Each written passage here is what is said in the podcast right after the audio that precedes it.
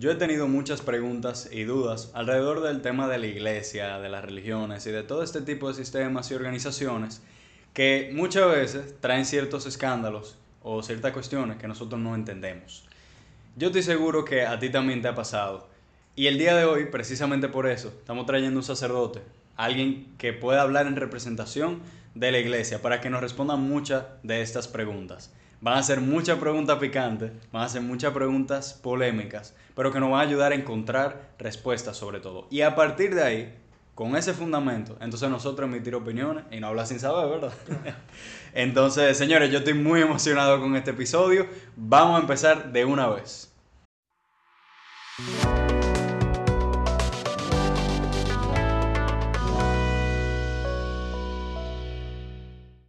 Señores, bienvenidos a Cristoico, su podcast para fundir, acompañado como siempre por su host Ernesto de Dios. Y el día de hoy, como le dije, estoy súper emocionado y nos acompaña el padre Edison Luciano. Muchísimas gracias por estar aquí. De nada, Ernesto. Un placer estar aquí en este podcast y vamos a, salir un poco de dudas que muchas personas tienen. Claro que sí. esa es la idea principal. Voy a tirar mucho gancho ahí. Eso, este ya, ya lo hemos hablado anteriormente. Eh, y me gustaría, eh, antes de, que nos cuente un poco sobre cómo se forma esta vida religiosa suya, que las personas comenten cuáles son las preguntas o las inquietudes más grandes que tienen respecto a la iglesia. Yo lo pregunté hace un par de semanas en Instagram.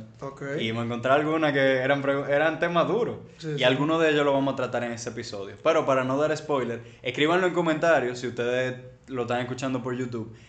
¿Qué temas o inquietudes son las más grandes que ustedes tienen sobre el tema de la iglesia? Y entonces al final del episodio vamos a ver si nosotros lo contestamos. Muy bien. Excelente. Entonces ahora, ya pasando contigo, Padre Edison. Cuéntanos un poco sobre ti. Es un sacerdote joven. La gente muchas veces se imagina a un sacerdote como alguien viejo y sabe, sí. qué. Es un sacerdote joven como cualquiera de nosotros, cualquiera de ustedes que estará escuchando. ¿Cómo llegas tú a la vida religiosa? Bueno, ya la vida religiosa al principio fue un poco por curiosidad, pero después yendo a reuniones y encuentros, que el primer encuentro fue un, error, que yo pensé que era un bonche de unos amigos, y al final era, era para entrar al seminario Redentores Mater, por cierto, que está en Los Ríos.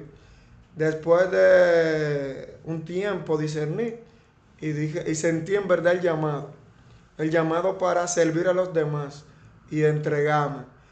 Al principio tenía miedo porque yo pensaba que era en mi fuerza, pero después yo vi que poco a poco Dios me iba ayudando.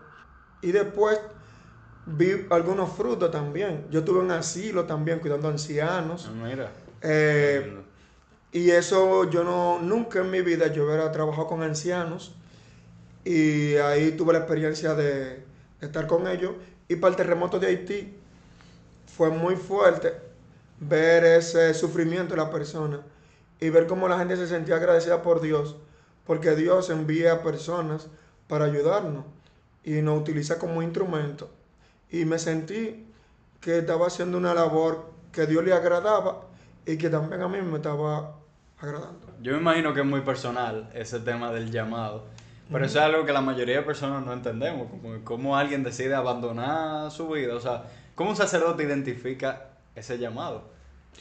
Es que, como, como te explico, cuando ya tú vas experimentando una paz y una tranquilidad por aquello que tú estás haciendo, y especialmente cuando te encuentras con alguien y le da una palabra de aliento y tú sabes que no fue como de ti que salió, que incluso hay palabras que han salido de mí que la he utilizado para mí mismo como consejo. Y yo digo, tú, que tú sabes que hay algo más. Que hay algo más. Yo digo, eso fue de Dios que vino y la gente como se siente amada. Y le dice, y, no tanto por la persona en ti, sino por porque se sienten que Dios ha escuchado una oración, una, una, súplica, y ha mandado a alguien puntual. Un ejemplo en lo de Haití. Mm. Nadie quería ir a Haití en pleno terremoto con esto. Fue muy fuerte. Y el ver a nosotros ayudando a todas estas personas sin cobrar dinero, eso fue épico porque la gente decía, ha venido, Dios ha mandado ángeles en nuestro auxilio. Y no tiene que ser ángeles con alas y cosas. No, no. Tú puedes ser un ángel. Ángel significa enviado de Dios. Tú puedes ser un enviado. Y Dios te va consolando y me ha ido consolando eh, porque es un reto, ¿sabes? Todos los días tenemos este reto de entregarnos completamente a este servicio. Eso me, me parece lindísimo, me parece lindísimo. Ya, digamos, para que la gente termine de identificarse contigo y, y quién es el padre Edinson. ¿Cuáles son tus funciones actualmente? Mencionaste ya la pastoral juvenil. Sí. En términos de diócesis, ¿dónde usted se ubica? ¿Dónde usted ejerce? ¿Y cuál es su trabajo, digamos? Yo estoy ahora mismo en Pantoja, Ujú. eh, en el residencial Don Gregorio I, en la parroquia San Lucas. Yo soy vicario en la parroquia. Un vicario es que hay dos sacerdotes y hay uno que es el párroco y el otro el vicario. Yo soy el vicario. Ok, como un vicepresidente. Como un vicepresidente. Ok. correcto. A todas las personas que necesiten mi ayuda, yo he Claro. estado con ellos. Claro que sí, porque al final lo importante es uno servir. También ayudo en el colegio Fe y Alegría de, de Pantoja, San José, con las monjas de amigos y ayudo a los jóvenes eh, y lo confieso y soy su guía espiritual, especialmente ahora en, en bachiller, O sea, bachiller, sobre todo es guiando a la juventud. guiándolo. Eso es fenomenal y, y es bueno decirlo para que todas las personas que estén escuchando vean que todas estas preguntas que vamos a hacer picantes es tomándote a ti como ejemplo que de por sí trabaja con jóvenes que tienen todo este tipo de inquietudes. Bastante. Y, y yo creo que, bueno, precisamente por eso te invité, porque justo me comentaron eso, que aquí vamos a hablar platanado, Sí. las cosas como son, esto es así, esto es así, no vamos a venir a, a meterle un cuento para que ustedes entiendan que aquí es que está la verdad necesariamente, sino sobre todo incitando a que ustedes investiguen más sobre todas estas cuestiones. Pero algo muy importante que la gente de, de la audiencia sabrá es que no podemos comenzar con la pregunta sin destapar el vinito. Hay que taparlo. Vamos a destapar el vinito, como siempre les digo, pueden entrar en mi Instagram, arroba esvaluar, arroba svaloir, y ahí hago unas catas de vino. O sea que luego de probarlo aquí voy a estar diciendo qué me pareció y si lo recomiendo o no.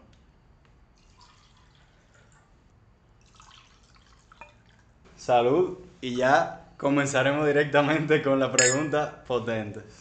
Para ir rompiendo el hielo con la pregunta. Algo que no sabe mucha gente. Usted es sacerdote y está tomando vino. Sí. ¿Los sacerdotes pueden tomar alcohol? Correcto. Los sacerdotes podemos tomar. Porque incluso los, los creadores de la cerveza fueron los monjes. Eso es cierto, y mucha gente no lo sabe. No lo sabe. Muy poca gente. Nosotros, la iglesia fue la creador de, de. Porque tomar no es malo, sino que es disfrutar las cosas. Pero el exceso. El exceso es el que es el problema. Exactamente. Porque es disfrutar el ambiente, disfrutar con. tener el control. Bueno, ya habiendo respondido eso, comenzamos directamente con esta dinámica de pregunta flash. Vamos a ir haciendo una pregunta atrás de otra, que son muchas dudas que estoy seguro que la gente se va a identificar. El tema de la castidad. Durante toda la humanidad las personas han tenido relaciones sexuales, eso se sabe. ¿Correcto? pero cada vez más tenemos una apertura a nivel mental con el tema de la sexualidad. Y esa tradición quizá de tener, no tener sexo antes del matrimonio se ha ido perdiendo, a la persona no le importa nada. No porque antes no se hiciera, sino porque ahora es hablado. Ese algo también puede, podría ser llamado tabú, se ha ido eliminando. Entonces, ¿cuál es la razón? O sea, ¿por qué es que la iglesia dicta que no se debe tener sexo antes del matrimonio? La iglesia lo que trata de cuidar la integridad del ser humano. Recuerda que estamos viviendo en un tiempo que estamos viviendo un pansexualismo muy grande, Sí. donde el individuo se convierte en un hipersexual. Cuando ya se convierte en hipersexual, ya se va como autodestruyendo, porque el sexo ya le ha dado otra connotación a lo que es el amor. Y se puede confundir el amor con el sexo. Y la iglesia quiere eh, clasificar eso. Mira, esto es amor y esto es sexo. Entonces, hay muchas personas que en su ignorancia confunden esas cosas. Se sientan amados, porque en el fondo el ser humano, cuando cae en el sexualismo profundo, como la pornografía o la masturbación, en el fondo él quiere ser amado. En el fondo quiere ser... Bueno, realmente en todo. En En, todo. en- en el tema sexual, pero en todo. Quizás no todo el mundo esté de acuerdo, pero yo sí estoy muy de acuerdo con, con esa línea de pensamiento de que al final lo que el fin de todo es amar y ser amado. Es ser amado, entonces ¿qué pasa? Eh, cuando si se queda la persona nada más en el sexo, ya la parte del amor se va como apagando. Porque tenemos que saber una cosa, para que una buena relación funcione de noviazgo, tenemos que ser primero eh, buenos amigos como novios. Tratarnos como, como, buenos amigos. En algunas cosas ser cómplice en el ámbito de que eh, vamos a hacerle una broma a fulano. Son vivencias que se nos queda, eh, se le queda a las parejas, ¿sabes? Entonces, imagínate que nada más la relación se basa en el sexo. Se contamina ya esta relación porque cada vez que se van a ver, van a querer nada más tener intimidades y lo carnal. Y después cuando lo carnal se, se apague y uno de los dos no quiera tener tanta actividad sexual, ¿qué va a hacer el otro? ¿Le será infiel? ¿Lo amó hasta ahí? Claro, entonces realmente la sexualidad sin amor puede llegar a ser una puerta que abra muchas posibilidades de infidelidad y Correcto. bueno, rechazo, abandono y mucho sufrimiento. Y la iglesia quiere que desde el noviazgo tú tengas un control con tu cuerpo y con el cuerpo de tu pareja. Claro, pero siendo así, si yo tengo 10 años con una novia y tenemos toda la confianza, es más, hasta vivimos juntos, como pasa en muchísimos países, ¿qué, ¿qué hace la iglesia o por qué la iglesia no permitiría que tengan relaciones? No, en, en, ¿cómo, ¿cómo, te digo? La iglesia lo que quiere es salvaguardar y cuidar la integridad de ambos hasta el matrimonio. ¿Por qué? Porque un ejemplo, cuando te lleguen momentos difíciles con tu pareja, como por un ejemplo, quedó embarazada y es un embarazo de alto riesgo y el doctor dice no puede tener intimidad, ya tú tienes una fortaleza espiritual y física eh, para poder estar en abstinencia hasta que tu esposa dé a luz. De lo contrario, te va a caer en la masturbación o le será infiel. Y creo que eso le dolería a tu pareja. Al menos que... Claro, porque al final eh, tú, le estás haciendo una grieta a ese amor que se supone que han desarrollado. Porque no pudiste acompañarla a ella en ese momento tan difícil y un poco dramático que ella está viviendo. Entonces, desde, la, desde el noviazgo es como dominar este cuerpo. Como yo quiero, y, pero porque te amo, trato de no, de no que no se base nada más eh, en una intimidad. O sea, el, tema de castidad no es, no es tanto hay que esperar, hay que esperar, hay que esperar, porque la iglesia dice, sino tener dominio propio. Correcto. En ambas partes de, la relación. Porque te voy a poner otro ejemplo. Imagínate que tu pareja tenga que ir a Japón a hacer un trabajo y es importantísimo y va a subir de puesto también. Y va a durar dos meses fuera. ¿Cómo te pasará tú esos dos meses?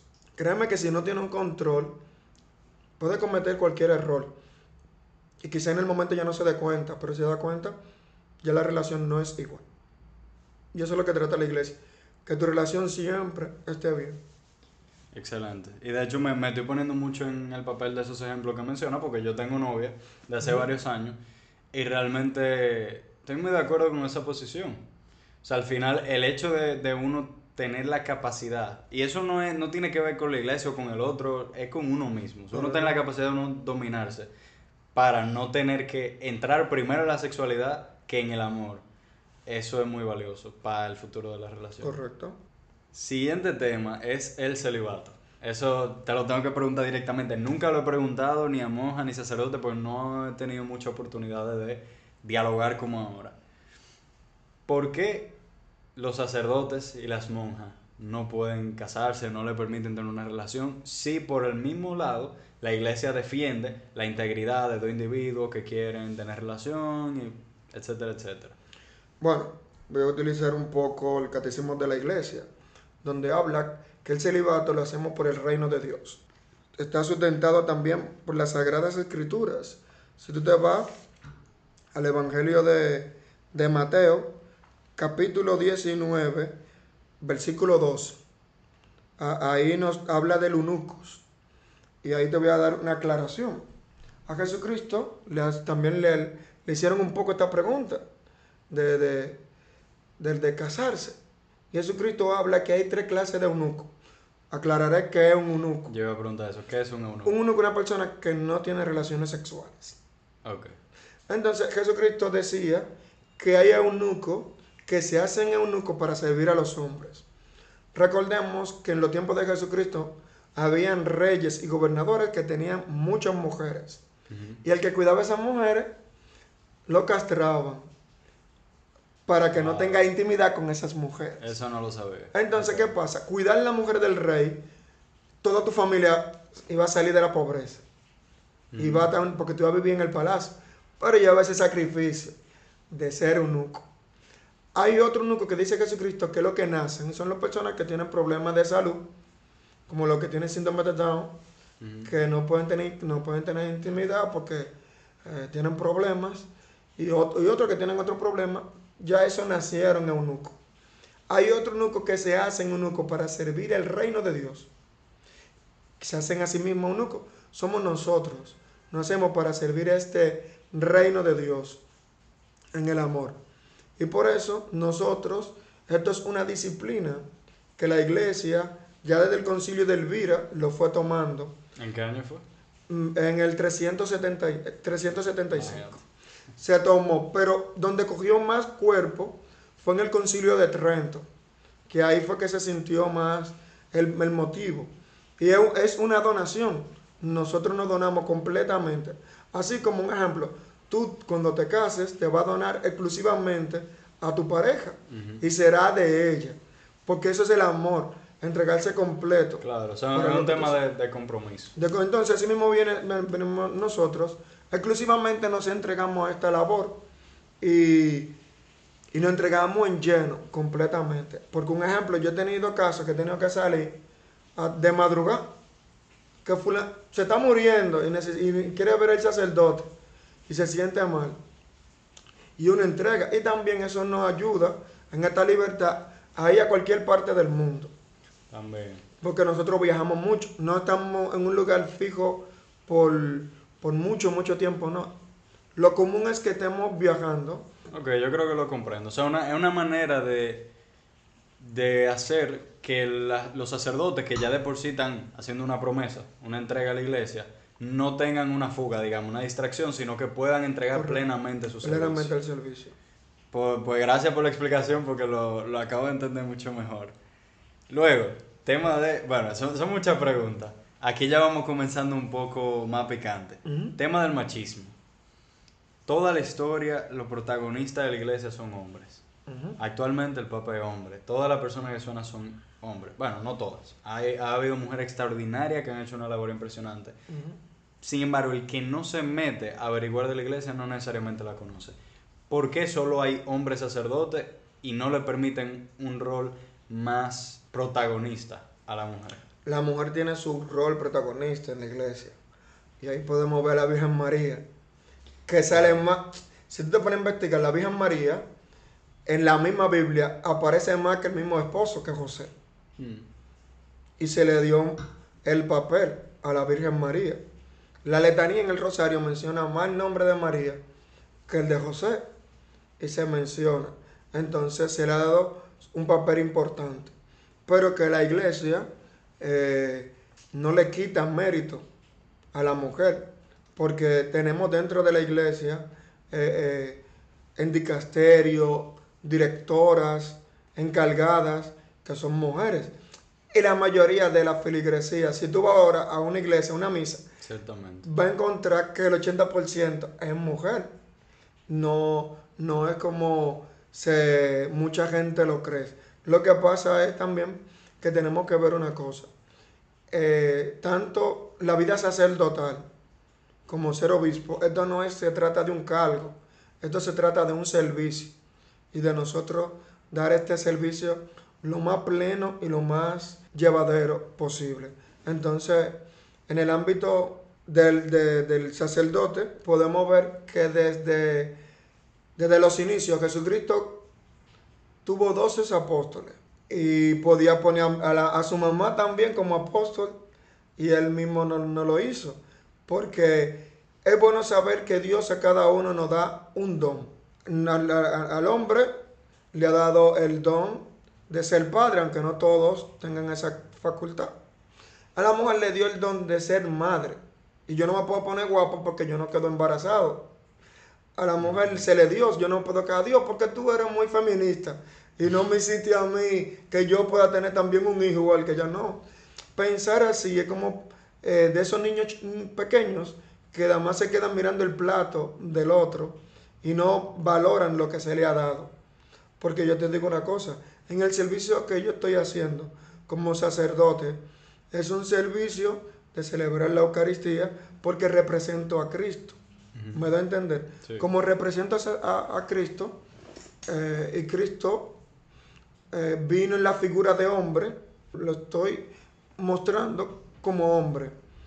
María eh, fue una discípula de Dios muy, muy importante dentro de la iglesia y las monjas hacen un trabajo, mira, extraordinario dentro de la iglesia. La mayoría, si te fijas, de eh, hogares de niños huérfanos son las monjas que la llevan. La mayoría de hospitales que tiene la iglesia son las monjas que lo llevan. De ancianos, de, gente rechazada, son las monjas que lo llevan. Las hostias que, que consagra el cura son las monjas que lo hacen. Que la preparan. La vestimenta del sacerdote, la mayoría, son las monjas que lo hacen. Claro, pero ahí, bueno, a mí mismo me, surgen varias dudas. Entiendo la parte de la tradición que nosotros como iglesia, incluyéndome porque formo parte de la feligresía, queremos replicar lo que hizo Jesucristo en la tierra. Correcto. Él era hombre, tuvo discípulo hombre, por lo tanto nosotros comprendemos que así esa es la manera correcta de hacerlo. Eso lo entiendo. Pero el argumento de de que la, la, importancia de la mujer está en lo que ya tiene, ¿no sería muy conformista? Como que, ¿por qué razón la mujer no puede tomar un rol que, que conlleve que tenga mayor voz?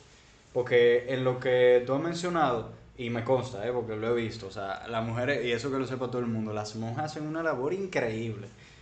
Pero lo que sucede ahí es que no es tan visible. Y en un mundo como el actual, que es tan importante que la gente vea por redes sociales, que se comunique, que no sé qué, quizás se puede ver como que las monjas están haciendo un poco el trabajo sucio. Suena mal. Sí, yo eh, porque al revés, lo más limpio, lo más bonito. Porque están sirviendo más. Pero, ¿por qué están trabajando para servir a otros mientras que los sacerdotes viven más acomodados? Para así decirlo. Y corrígeme si estoy mal. Pero así, esa es la percepción. Es que mundanamente, si no estamos dentro de la iglesia, esto no se trata de una competitividad entre monjas y sacerdotes. Esto no es una empresa de competitividad. Allá afuera es así. La iglesia no trabaja como una empresa X, para no mencionar un nombre y darle publicidad, como una empresa X, sino la iglesia es una institución espiritual, a nivel espiritual. Dios lo ha visto así y Dios ha visto, gracias al Espíritu Santo, de ponernos cada uno en una posición. Y si tú le preguntas a una monja que si ella quiere ser cura, te aseguro que te dirá, no, yo estoy fantástico haciendo mi trabajo, porque es eso te apasiona. Claro, algo de vocación. De vocación. Si ustedes han visto, no han visto como se reunieron 20 monjas, un ejemplo, un convento, que quieren ser cura. No, ella le encanta hacer su trabajo y le fascina. Igual nosotros. Esto no se trata, como te digo, de una, una competencia de hembra y, y, varones. Por ejemplo, yo no soy obispo, pero yo amo la función que hago como, como no me siento de que inferior a mi obispo, sino que en mi trabajo, porque al final estamos trabajando para el reino de Dios, no estamos trabajando para tener rating o para tener también eh, un ego creciente, no. Eso es lo que debería de ser. Pues nuevamente me, me, parece muy buena explicación. Como mencioné, vamos a ir increciendo, o sea, esto es subiendo la intensidad. Eh, pero me gustaría saber qué piensa la gente y sobre todo que le den like, porque realmente estamos aquí haciendo un esfuerzo comentando muchas preguntas que son incómodas. Eh, y por favor que compartan este contenido si entienden que es de valor, que le den like, que comenten. Sobre todo me interesa que sea un debate sano. Yo siempre le digo eso, es un debate sano, aquí todo el mundo puede opinar siempre y cuando sea de forma respetuosa. Y muy interesante. Bueno, siguiente tema que yo sé que es fuerte. Probablemente el tema más sensible para la Iglesia Católica el tema de los abusos, el tema de la pederastia. Investigué, bueno, hace un tiempo ya, no sé si se habrán revelado otro número, que el Papa Francisco en un momento reveló la cantidad aproximada que se entendía de sacerdotes que eran abusadores y resultó aproximadamente un 2% de los sacerdotes que hay en el mundo. Claro que es la minoría de sacerdotes, que eso es importante que se tome en cuenta. De hecho, una vez, aquí estoy metiendo un paréntesis, pero te va a parecer interesante. Una vez que yo, yo daba una clase de liderazgo y hubo un día que yo le estaba hablando de la importancia de ser curioso, de hacerse preguntas, de, no, de tener criterio y no quedarse nada más con lo que le digan. Y yo le pregunté a sí mismo, ¿Qué porcentaje de sacerdotes ustedes creen que son pederastas? Hubo una que me dijo 50%, 30%, 20%. El que menos dijo, dijo como un 5 10%. Estamos hablando de muchas personas. Resulta que el dato real es un 2. También porque la media lo hace ver como escándalo gigante. Pero no nos vamos a mentir. Hay decenas de miles de sacerdotes en el mundo y aunque sea un 2%, siguen siendo cientos, siguen siendo cientos de abusadores que están dentro de una institución que lo que predique lo contrario.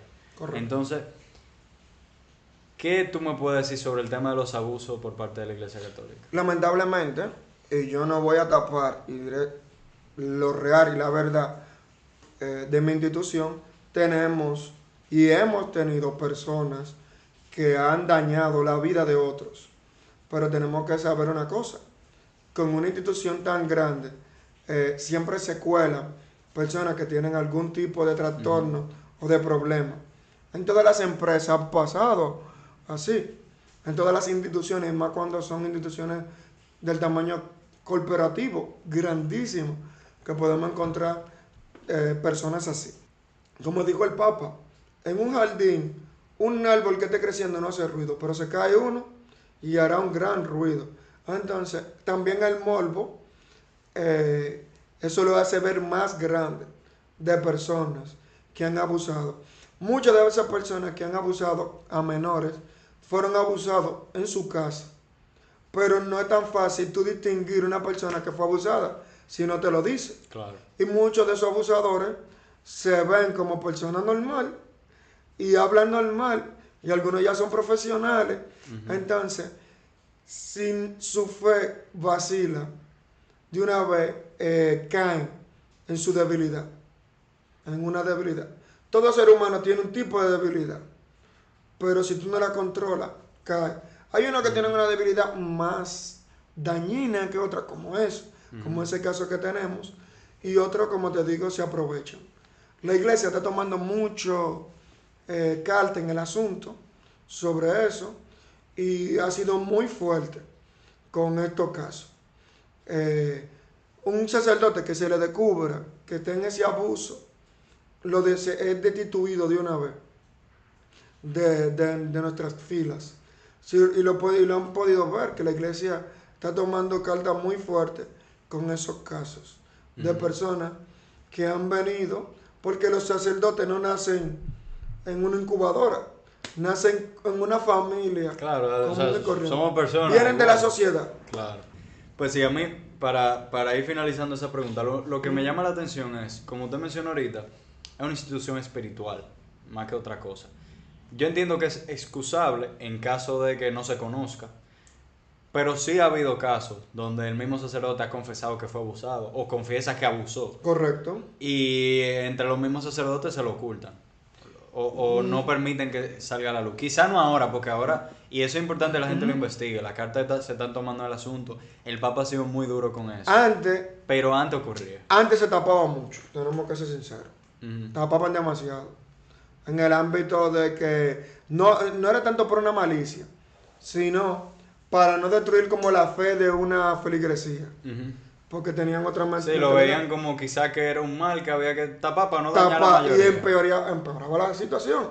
Entonces, ahora lo recomendable es que si usted, un sacerdote de, la iglesia católica, está haciendo algo indebido o un hijo suyo le dijo, eh, denúncielo. Porque los abusos sexuales lo, está dañando prácticamente la, vida social entera. En la familia.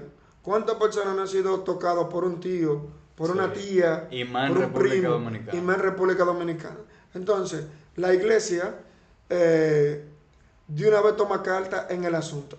hubo un documento que se hizo en el 2016 donde dice que el sacerdote que guarde a otro sacerdote sabiendo que es un pederasta será destituido también por complicidad. Por cómplice. Por cómplice. Entonces la iglesia está tomando muy, muy en lleno esto para ir cortando con ese mal. Que puede ser que uno eh, de estos casos flore en nuestra institución, sí. Pero si ustedes se fijan, eh, tenemos más sacerdotes buenos que personas que han hecho daño. Porque un ejemplo, si buscamos eh, en la historia de nuestra iglesia dominicana, vemos muchas personas que te dan muy, muy buen testimonio de sacerdote. Pero si además tú te quedas con las informaciones negativas de la iglesia, no vas a odiar. Si ves la cosa también positiva, no amarás. Porque recuerden que la institución no la llevan ángeles, son humanos que se dejan también, se dejan llevar por sus emociones. Y la iglesia trata en todo lo posible de que todo transcurra como tiene que transcurrir. Claro, y lo importante es que es lo mismo que anda diciendo el Papa bastante, que se denuncie. Es que, que denuncien.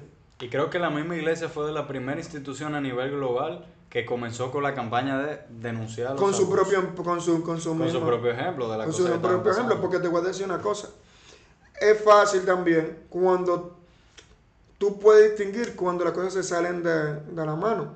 Porque te pongo un ejemplo. A veces los padres eh, son muy dejados con los hijos. Porque un ejemplo, como un adulto mayor va a recoger un hijo tuyo de 5 de 10 años para llevarlo para el cine, ¿no? Claro. No, no, tú puedes ser eh, el obispo, el papa, y no, no es así tiene que haber un respeto con, este niño. Entonces los niños no se pueden dejar así. Mm. Y mayormente muchos abusos se daban era a nivel ya de institución de escuela o de orfanato, que, que, le hicieron mucho daño. Y muchos abusos de eso tenemos que ver que fueron en los años 70, 80, que, que la cosa estaba muy en secreto. Ya no es así. También la tecnología nos ayuda en eso, porque se puede utilizar para, para denuncias. Así mismo es. Bueno, yo creo que ya con eso se puede cerrar y obviamente haciendo el llamado a que la gente se informe, que no se deje llevar del sensacionalismo, pero que estemos claros que es un tema delicado y, y, que es importante que se hable y se denuncie. Se denuncie. Pues son cosas que hay que corregir. Pasando al siguiente tema, el siguiente tema es la homosexualidad. El tema, ya sea a nivel ideológico y comunidad LGBTQ o lo que sea, o a nivel de una persona que quizás no simpatiza con eso, pero tiene su preferencia, su orientación sexual, homosexual, ¿cuál es la postura de la iglesia y sobre todo por qué así? Porque la percepción que tiene la mayoría de personas es, la iglesia no acepta homosexuales, si alguien es homosexual no puede tener nada que ver con la iglesia porque le van a caer a palo. La gente piensa eso. La iglesia acepta todo tipo de personas. Lo único que no acepta es el pecado en sí. Eso es lo que no acepta porque la iglesia hay muchos homosexuales también y hacen su vida normal.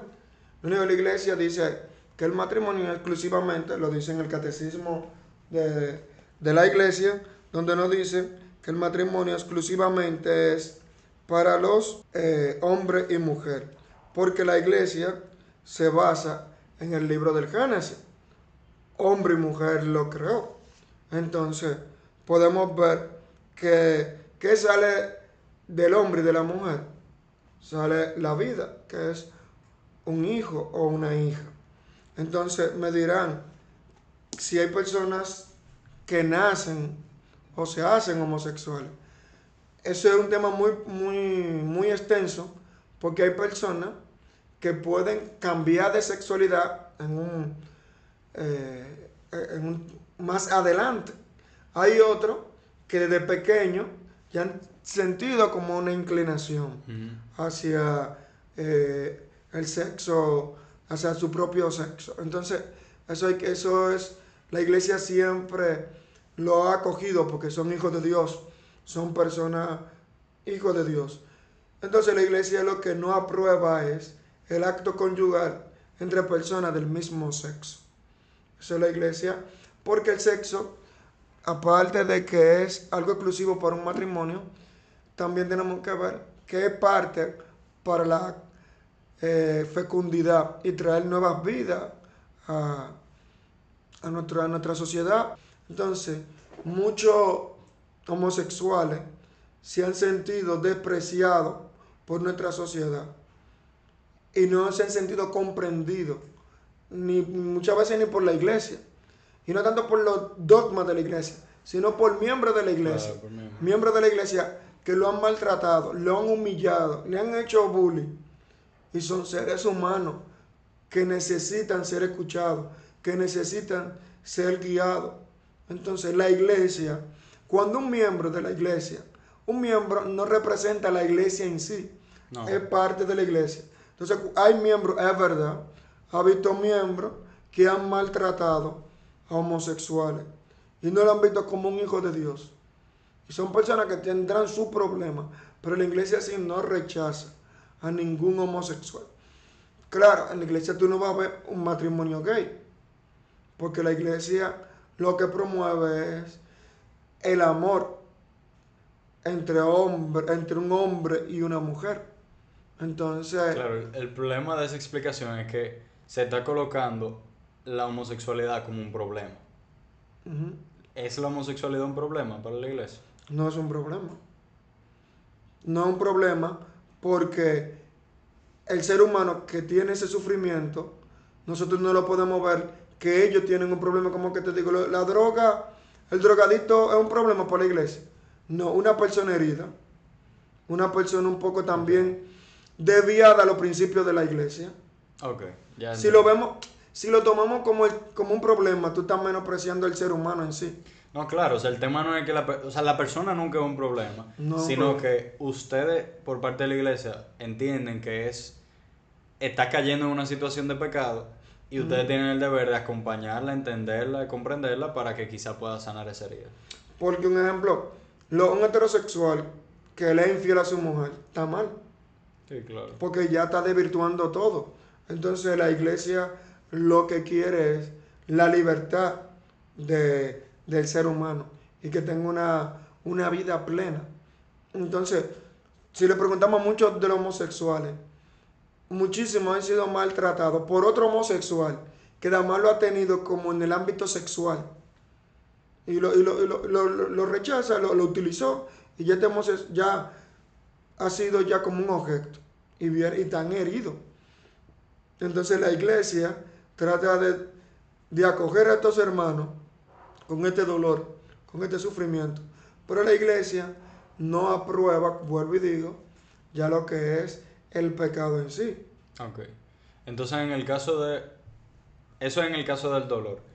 Pero tiene que haber homosexuales que son felices. Normal. O sea, hay personas que a lo mejor tuvieron esa inclinación desde pequeño, a lo mejor tienen su relación, viven normal, una vida normal. ¿Por qué? O sea, ¿cuál es el motivo de que la iglesia no permita que esas dos personas se casen si según dicen esas personas son felices y viven bien, normal y no tienen ningún trauma, una herida. Es que como te digo, eh, si partimos de la doctrina que nos enseña la iglesia, varón y hembra lo creó, sean fecundos, dice, le dice Jesucristo que cuando estén dos o, o tres reunidos en mi nombre, ahí estoy yo. De una relación de un hombre y una mujer nace, ellos ponen la materia prima nace un, ser humano. Pero ese ser humano físicamente se puede parecer a su mamá o a su papá. Pero quizá emocionalmente no se parezca ni a su mamá ni a su papá. Es un individuo independiente. Entonces, este individuo tiene un alma, tiene una personalidad única que es de él. ¿Y quién fue que le dio esa alma? No fue la mamá ni el papá, fue Dios que te la dio. Y Dios participó en ese encuentro íntimo que tuvieron. Entonces, de la homosexualidad de un hombre a un hombre que sale. No. No sale nada. De una mujer con una mujer. No sale nada.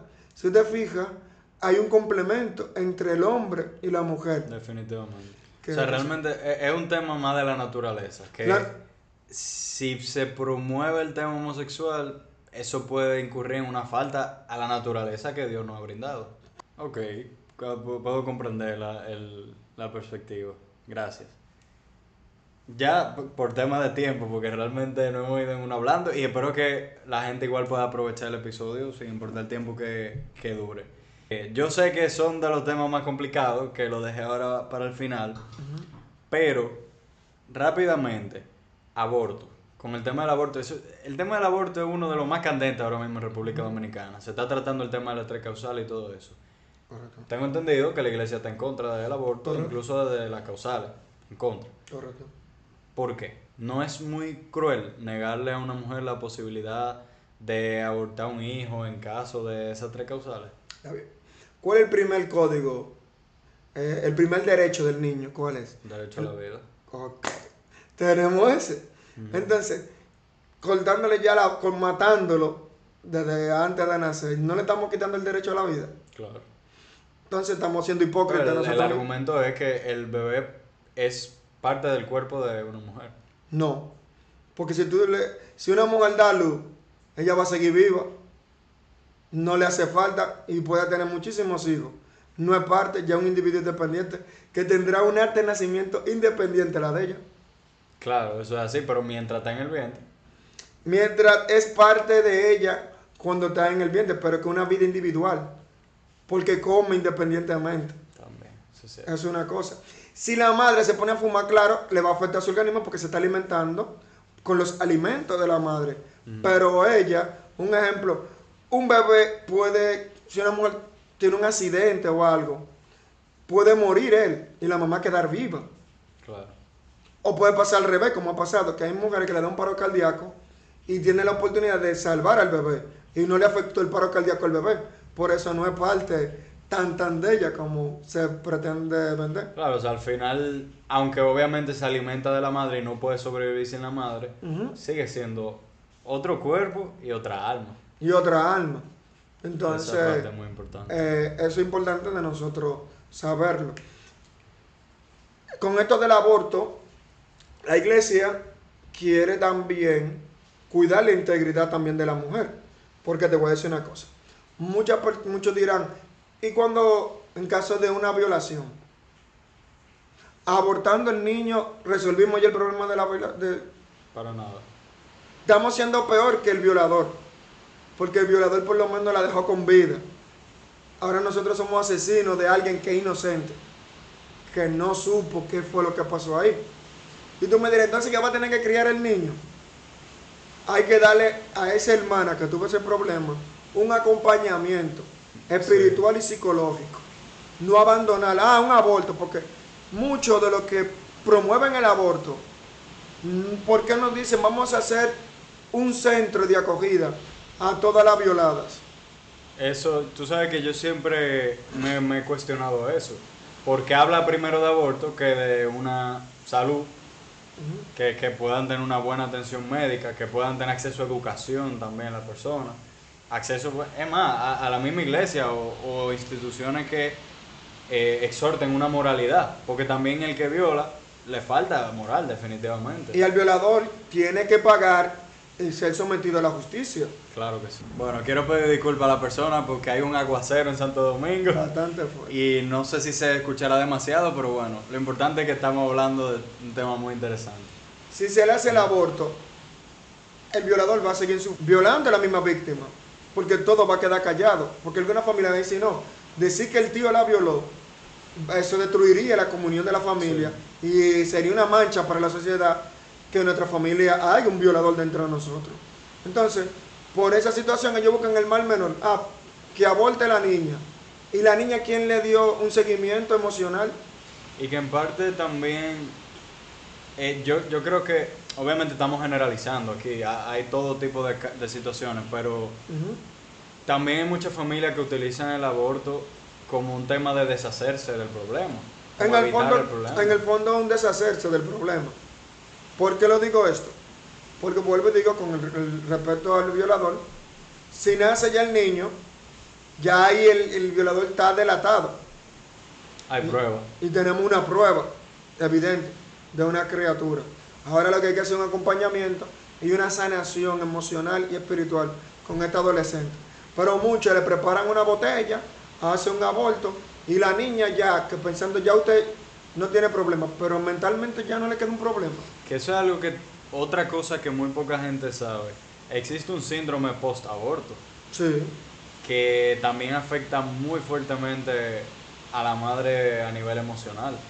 Claro, cuando ella vea a un niño, no todas, pero algunas, le va a venir esa nostalgia. Incluso se va a sentir culpable porque fue partícipe del asesinato de su primer hijo.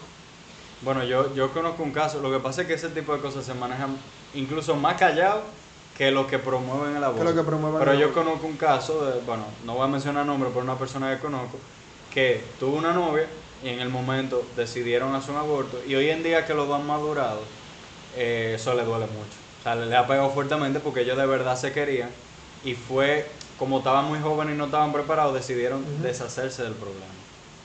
Y resulta, bueno, eso mismo, que eh, hoy en día una persona que le encanta a los niños y dice, wow, yo, yo maté a alguien como este niño que yo... Correcto. Porque un ejemplo, la iglesia, eh, la iglesia trata que las relaciones sexuales sean en el matrimonio. Pero el ser humano, por su debilidad... Y es precisamente para que haya un compromiso, un compromiso. con la criatura también. Porque si no, quédate embarazada, ah, yo no tengo que ver con eso. Ah, me está dañando mi futuro. Tú me jodiste el futuro. Ya ven la criatura como una maldición. Y, esto es algo desgarrador. Entonces, algunos dirán, ¿y si está en peligro de muerte? Tenemos tecnología ya para evitar eso. También. La, la ciencia está muy avanzada. En la mayoría de casos. Que no es tan común en eso, que no se pueden agarrar de ahí. El no se puede agarrar si es un incesto, porque no se está resolviendo nada, matando a la criatura. El tío va a seguir violando a la sobrina o el primo a la prima. Eh, haciendo el aborto lo que estamos tapando un mal con otro mal. Nos quieren engañar con eso. Que nos están haciendo un favor con el aborto a la sociedad. Vuelvo y digo, ¿qué hacen con los fetos? ¿Qué hacen con esa gente que fueron violadas? ¿Qué hacen con esa gente que quedan emocionalmente dañadas? No hay institución hasta el día de hoy. Nuestro país no tiene una institución, un organismo que le dé seguimiento a estas personas. Ni del Estado ni privado. Eso es cierto. Y yo digo a los abortistas, antes de usted promover eso, hagan un, un instituto de esto, de un cuidado, si aman tanto a esta mujer, si la quieren demasiado, y si tienen un hijo que tiene que va a correr alto peligro y que puede ser una amenaza para su vida, ayúdenle con el tratamiento para que ella no pierda ni su bebé ni su vida. Claro, pues al final el mismo dinero que una gente gasta en este tipo de campaña pueden salvarle la vida a esa persona. Puede salvarle la vida. Y darle una buena calidad de vida, una educación. Y para nadie no es un misterio que organismos internacionales promuevan el aborto. ¿Para qué? Para supuestamente disminuir la pobreza entre menos habitantes. Y es el peor engaño que hay. Te voy a poner un ejemplo. Mira Europa ahora cómo está España. Que la gran cantidad de personas son envejecientes. Y hay muchísimas plazas que quedan vacías. Porque lo, en España mucho, el que no aborta no quiere tener un hijo, quiere tener un perrito. Bueno, es otro tema que el Papa criticó fuertemente en estos días, el tema de los animales. Bueno, son, son muchos temas realmente. Aquí como dije desde un inicio, la gente tiene que saber que aquí estamos dando respuestas rápidas. Aunque, aunque sea largo el episodio, pero son respuestas rápidas porque son temas muy complejos. Entonces lo importante es que la gente investigue. Da la perspectiva de la iglesia, pero que la gente investigue y, y pueda informarse más también. Divorcio. El tema del divorcio, yo entiendo que es uno de los más fuertes porque hoy en día, con todo el tema del empoderamiento de la mujer, del feminismo, que tiene mucho aspecto positivo, no lo podemos negar se ha, se ha caracterizado de esta época porque una mujer ya no le aguanta a un hombre lo que le aguantaba antes. Y si un hombre le infiel, divorcio, punto. Hay todo tipo de casos, hay madurez, hay falta de compromiso, pero también mucha infidelidad y un dolor de verdad que la pareja considera que es necesario que se separen para poder sanar. ¿Cuál es la, la, perspectiva de la iglesia? Que bueno, de antemano yo sé que no permite como tal el divorcio. La iglesia no divorcia. La iglesia da anula. Por ejemplo, vamos a poner. ¿Cuál es la diferencia? anular fue algo que nunca pasó. La iglesia, para la iglesia, si tú te casas en la mentira, entonces ese matrimonio no fue real. Porque tú fuiste en la mentira. Tú dijiste ahí, cuando se te preguntó antes, que si ese tu única pareja, tú dijiste que sí, pero tenía cuatro mujeres más. Ni ella ni ninguno, no lo sabíamos. Entonces tú no engañaste a todos. Entonces todo fue una mentira, no fue real. Y entonces cuando se demuestra, se anula. Eso se llama anular. Pero ¿cómo es el proceso de anular un matrimonio? Primero buscar la prueba de que esa persona mintió en, en algo. Se lleva a un tribunal eclesiástico y los dos tendrán abogados. Entonces la iglesia tendrá también su abogado. Y se hace una investigación ha sido. Antes tardaba mucho, porque eran dos tribunales. El de primera instancia y el de segunda instancia. Ahora, porque a veces no se ponían de acuerdo los dos tribunales. A veces tú ganabas en un tribunal, pero perdías en otro. Entonces ahora ya se, cuando el, primer tribunal toma una decisión, ya el otro investiga bien y, y se hace. Ok, ya entiendo. ¿Y qué vendría siendo, o sea, qué considera la iglesia que es un divorcio entonces? Un divorcio es cuando algo fue real y ella, porque la iglesia dice, lo que Dios unió, que no lo separe el hombre. No lo separe el hombre. Porque se supone que, un ejemplo, fue el amor que te unió a la novia tuya, el amor que se tiene. Entonces, el amor es Dios. Entonces, Dios lo unió a ustedes. ¿Quién soy yo para, para, para separarlo? Ok.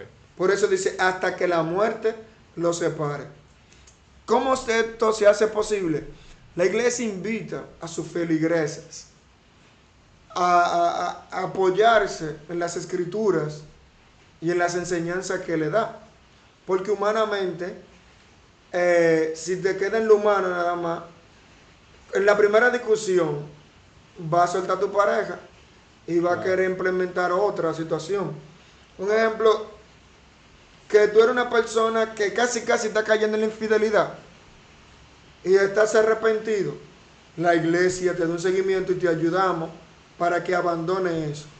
Y tú me dirás, ¿y si uno de los dos quiere seguir, la iglesia entonces te invita? Entonces, sepárate físicamente, pero espiritualmente todavía sigue unida. Entonces, la iglesia lo que pretende es, antes de casarse, iluminar a, las parejas.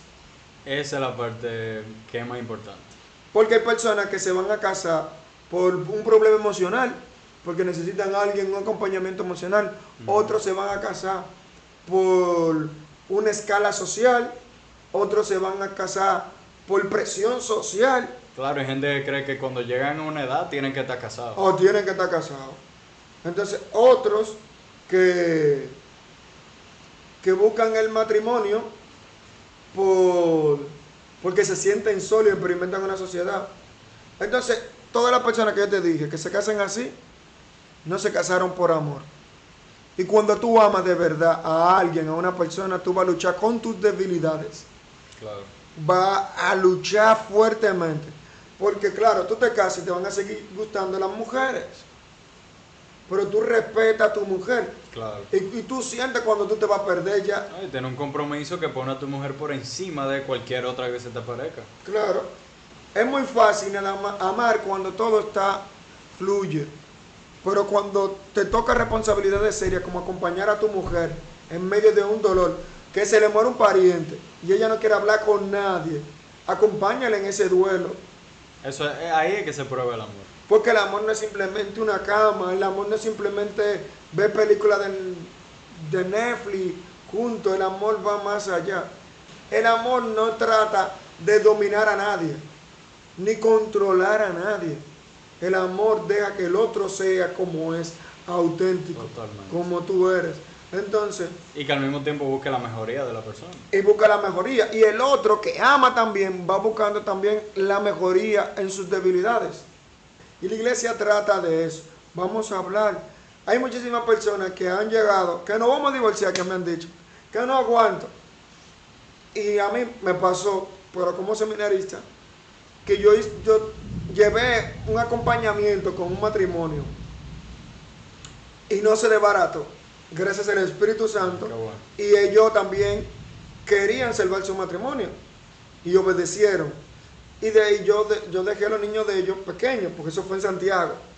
Cuando yo lo volví a ver, ya los niños ya eran adolescentes. Y me abrazaron esa pareja y le dijo a sus hijos, miren, nosotros tuvimos a punto ya de divorciarnos, que teníamos la maleta hecha cada uno. Y el Espíritu Santo, a través de Edison, hizo que este matrimonio se quiera. Y se lo hubieran contado a ellos. Y ellos tenían el deseo, los hijos, de conocerme. Y eso fue épico en mi vida, ver a estos niños, ya estos adolescentes, cómo me abrazaron y decirme a mí, gracias que Dios te utilizó y papi y mami siguen juntos, porque hubiera sido muy doloroso vivir sin nuestros padres. Entonces la iglesia busca los medios. o sea, el asunto es, yo creo que concluyendo, que primero, antes del matrimonio, se tenga muy seguro que esa es la persona correcta. Y que yo estoy preparado para asumir el compromiso, que es un compromiso del matrimonio para el resto de mi vida. Y luego al momento, ya en el caso de la pareja casada, que tengan dificultades, que se busque primero el dominio personal y sanar heridas en caso de que sea herida, que al igual que decíamos en el aborto, que desechar el problema. Ah, tú y yo tuve un problema por fuera. Entonces que no se muevan ese tipo de decisiones por sentimiento, por sensacionalismo, sino porque de verdad hubo, como usted mencionó, una mentira desde el principio. Por eso tratamos la iglesia que el noviazgo haya una sinceridad entre ambos. Recuerda que el ser humano llega a la etapa del enamoramiento que dura de seis meses a un año. Después tú te desenamoras y te quedan tres caminos. Desenamorarte de esa persona y cortar esa relación y ya. O desenamorarte y enamorarte de la persona correcta, la que tú tienes al frente. O otra cosa, ser hipócrita. Porque cuando uno se enamora en el principio, uno se enamora de un prototipo, no de la persona en sí. Claro, de la idea una idea que tiene. Entonces la iglesia trata de que tú vivas esto lo más real para que el matrimonio sea real y auténtico. Y fructífero, evidentemente. Fructífero. Wow. Bueno, pues yo creo que acabamos de tener tremendo podcast. Aquí hemos hablado un montón de cosas muy importantes, preguntas fuertes, y que estoy seguro que a muchas personas van a tener más claridad ahora sobre cuál es la postura de la iglesia y por qué es que se piensa como se piensa. Porque buscando una vida plena para el ser humano al final. Eso es lo que tengo entendido. Entonces, bueno, ya con eso, no sé si tú quieras dar, después de todo lo que hemos hablado, una exhortación final para las personas que están escuchando. Mi consejo es el siguiente, que sepan que, que Dios lo ama muchísimo, así como son ustedes, con su forma, con tu estilo, y que los nuevos santos de ahora, desde de este siglo, no son personas aburridas, los verdaderos santos son las personas que verdaderamente aman. Y los santos de ahora toman Coca-Cola, se tiñen el pelo. Son personas también con, una alegría. Entonces, porque podemos pensar que la santidad es algo aburrido y anticuado. ¿Y qué es en sí la santidad? Amar. Y cuando tú amas, tú no le haces daño a nadie, porque vives la sinceridad y eres auténtico. Y nada, con esto me despido. Bueno, un millón de gracias, padre Edison. Y, wow, este ha sido un gran episodio. Realmente no hay mucho más que decir. Espero que a toda la persona le haya servido toda la información, porque aquí acabamos de tener una cátedra, una clase sobre la, la postura y la creencia, la doctrina de la Iglesia Católica. Espero que, como siempre, y que es el objetivo de este podcast, este episodio le haya dado un empujoncito para crecer, hallar el balance y ser luz en medio de la oscuridad. Muchísimas gracias por ver. Nos veremos en el siguiente episodio y recuerden que pueden compartir, comentar, darle like y decir todo lo que les haya parecido de este episodio. Nos veremos en la siguiente.